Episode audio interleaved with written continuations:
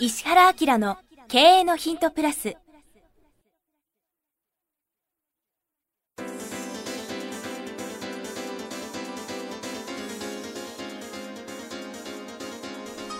ポッドキャスト石原明の経営のヒントプラスは勝てるビジネスモデルや売れる仕組みの作り方。経営者や起業家が持っておくべき能力とその磨き方。リーダーの育成や強い組織の作り方などについて経営コンサルタントの石原明がリスナーの皆様からのご質問に直接お答えする形でお伝えしていく番組です。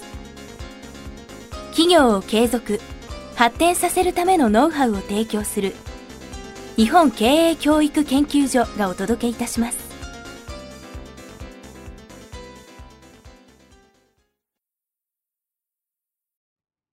こんにちは、石山浩二です。石原明の経営のヒントプラス、今日は第476回です。石原先生、よろしくお願いしはい、あます。りがとうございます。えー、30代。あのさ、あのさ、俺さ、この間さ、はい。初めてさ、dmm.com の本社行ったんよ。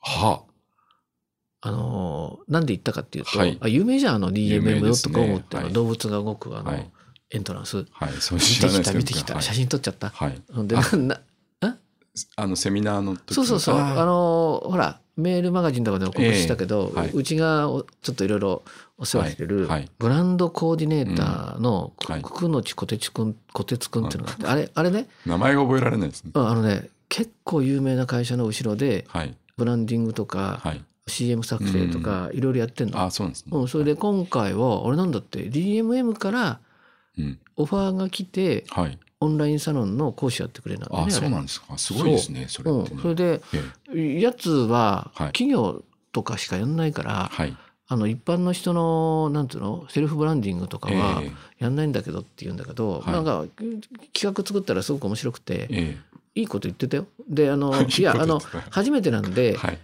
ちょっとその見に来てくださいよっええていうので、ゲストの人が有村昆さんで、はい。実は有村昆さんなんかのアドバイスもしてるうのね。ん。うん。まはいで、あの、まあその、DMM のサロンがこうなってんだなっていうのもそうなんだけど、うはい。びっくりしたのは、有村昆さんはいい人だね。すっごい仲良くなっちゃった。はい。うん。で、まあ、今度はなんだっけ、格闘家の？はい。青木さん？青木さん。はい。あれすっごいよ。うん。とかね。はい。あとその MJ とかいうさ、はい。知らない？あのファッションコーディネーターでものすごい、あの、ホリエモンのはい。あのオンラインサロンよりも人気あるの。ええもう軽く抜いたっつったよ。あ、そうですか。あの辺全部ゲストに連れてくる口の口のあ、すごいですね。何者だっていう感じで、はいはい今回も DMM がちょっと油断してたみたい。うん。それで、あの、後ろが騒然となって、はい。次回からはい特集するって言ってた。ええそうなんですね。うん、青木さんのやつを記事にしてとか出していいですかって話になって。露出を増やすっていう感じで。そうそうそうはい。で、その有馬さんの話聞いたんだけど、はい。あんな人なんだね。僕知らないんであんな人なんですね。いや、あの、なんか大学の時に、はい。とにかくその DJ になりたいってうん言って、はい。その大手メジャーな、はい。その、例えば日本放送とかああいうところに、はい。もう電話するんだって。はい。それもさ、総合電話だよ。大代表にかけて。そうそう。で、新しくはい DJ いりませんかっつって営業して、えでもう面談にこぎつけえて、はい。でもそれはさすがに大学3年ぐらいじゃん。はい。無理じゃんって言うんで、まあ、あるでかい放送局の人が、はい。君はまずは地方の FM とかで修行した方がいいよっつって、うんわかりましたっつってさ、はい。地方 FM を全てにはい。デモテープ送ったんだって。ええしかもデモテープもさ、東京だったらさ、なんとか FM なんとか FM になるじゃん。うん全部そのテレビ局のカラーに変えてやったんだって。ほんで大学卒業の時はいに地方の FM のはい。4つ番組持って、ええそっからずーっと上げてって、はい。それでテレビ出てきた。じゃあもう言われた通りに下積みを積んでと。メジャーに上がったでマルチタスクではい。来た仕事全部受けるってああ。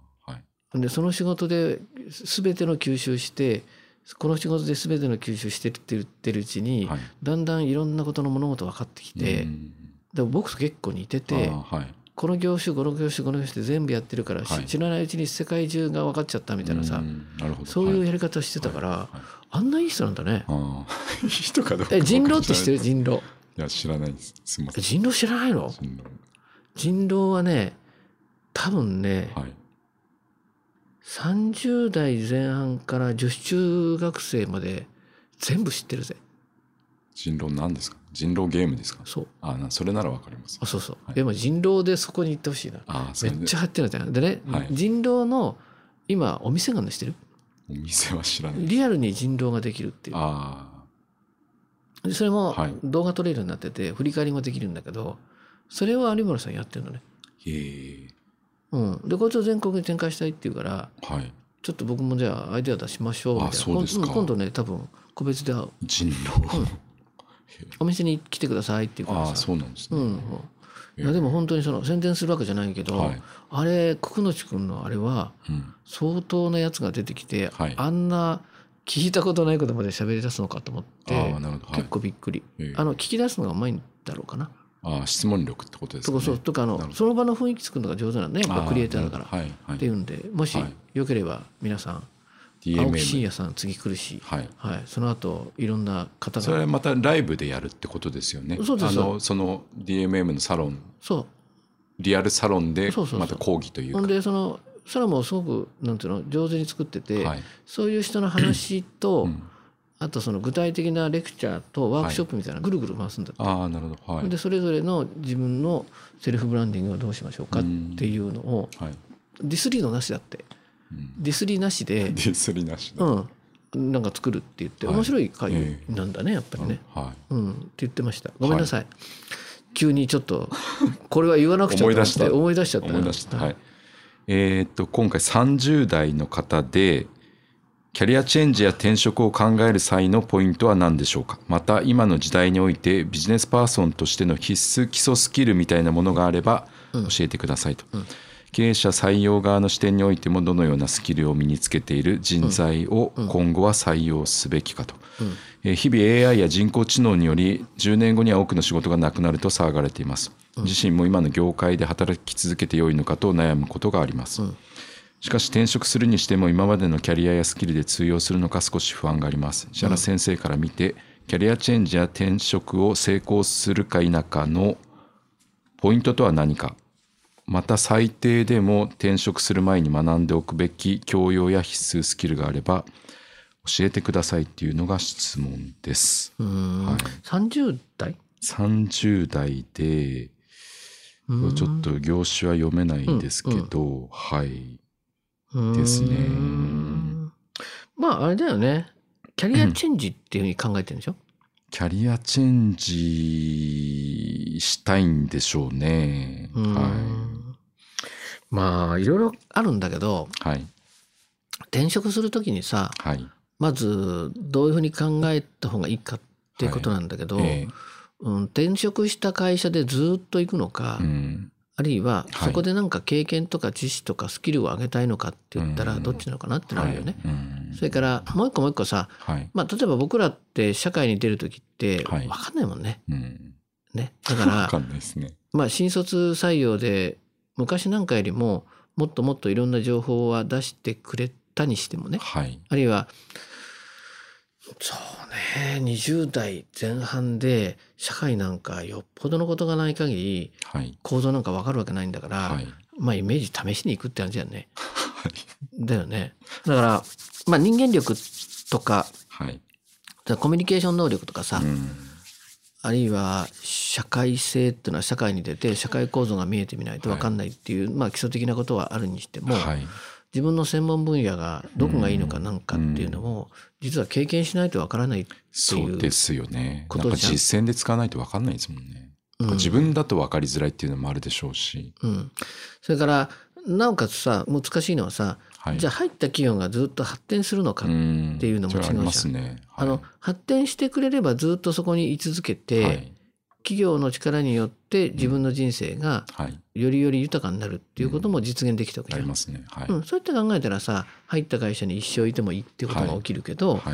今言ったみたいな観点で考えると、まあそうねずっと働き続けるということそのものがはい。逆に少なくなるのかなっていう感じもするもんね。しますよね。なんか、回転が本当1、2年でどんどん変わっていくんで、うん。そそうするとさっきのプレミアムの話じゃないですけど、うん。もうベースの人間としてとかっていうところにやっぱなっていかないとって気がするんですけどね。だからまあそういう意味では、まあそういうことを考えつつ、はい。今の自分のはい。知識とかスキルとか技能っていうのをはい。ちょっと自分なりにはい。こう振り返ってみて、はい。棚卸しをすそう。るそんで、はい。まだまだ世の中に出ていくとした時にはい。実力が伴ってないなと思ったらうんはい。勉強できるはい。あるいは自分を鍛えてもらえるうん。あるいははい。若干働き方改革とは違う形になるかもしれないけどはい。努力して自分を磨く系の転職っていうのがいいんじゃないかな。それがもうある程度自分のそのなんかチェックした時にいけるってなったら自信持ってるんであれば、はい。その自信持ったものを活かせるっていうような業種とか業界に行って、自分を試してに、うんはいさらにそいつを磨きながら、はい。その分野の中ではずっと生きていけるようにするみたいな、うんまあ、はい。大きく分けてその2つなんだろうな。うん。そうですね。あのあれなの？会社勤めしてはい。そのまま独立？自分の場合は、えっ、とそう転職しまあた経験あるの、いやアパレルの中でアパレルのうん。イタリア系からうん。フランス系にっていうのはありますね。あとはブランドはその中でチェンジしてってうん。で最後のとこから独立会社でいうと2つってこと？行った会社が、えっと3つですかね。か。はい。うん。どんなふうに考えて転職した？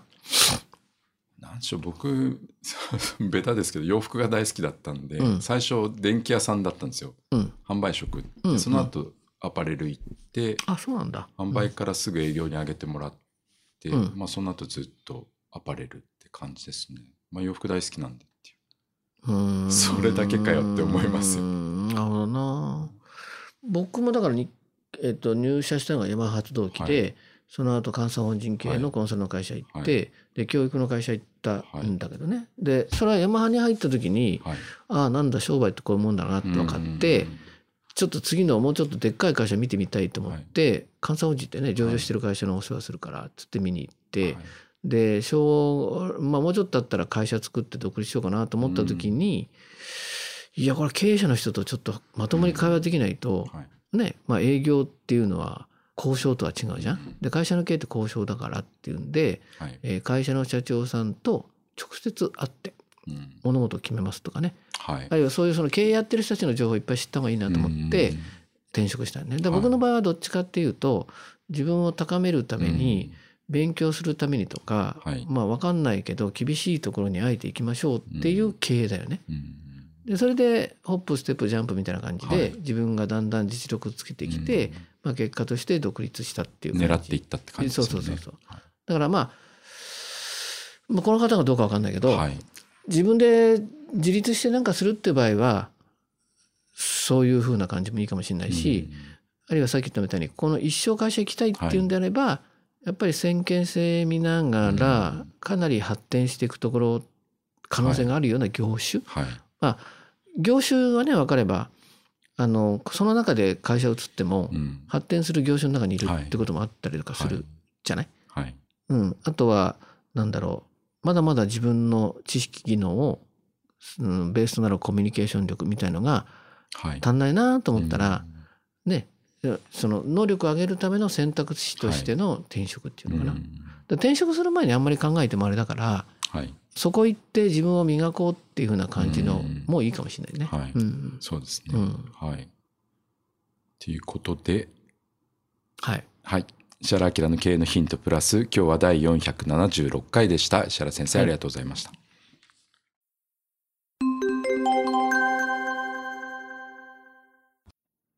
番組よりお知らせがございます当番組は第1回より無料で公開しておりますが番組回数の増加によりポッドキャストの登録数の上限に達したため iTunes やポッドキャストアプリで全ての回をお聞きいただくことができなくなっておりますウェブサイトでは第1回から全ての回をお聞きいただけますのでウェブサイト石原明 .com のポッドキャストのバナーからアクセスしていただき、経営のヒントプラスをお楽しみください。今日のポッドキャストはいかがでしたか？番組では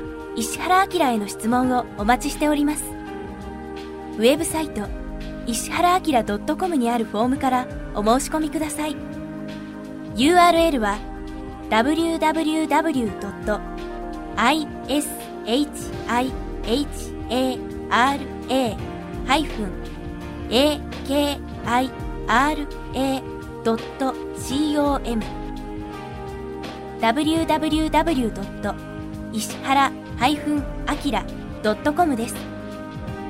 それではまたお耳にかかりましょう。ごきげんよう。さようなら。